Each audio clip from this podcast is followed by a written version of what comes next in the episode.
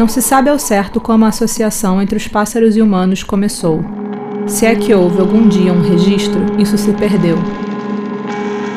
Alguns acreditam que era algo inevitável, uma vez que o espaço aéreo, antes desimpedido, passou ao longo dos anos a ser ocupado por altas construções e aeronaves. Outros pensam ser um dado evolutivo na genética das aves. Se construíam ninhos e pequenas casas, por que não estruturas de larga escala, uma vez que seus corpos também haviam aumentado de tamanho?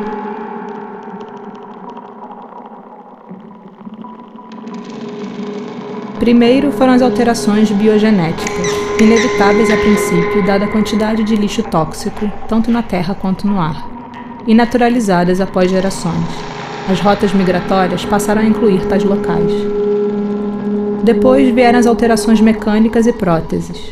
Material não faltava, já que os campos de depósito de material pesado, restos de fábricas e usinas, cobriam mais e mais a superfície terrena. O processo inicial de arquitetura dos pássaros começou pelos seus próprios corpos.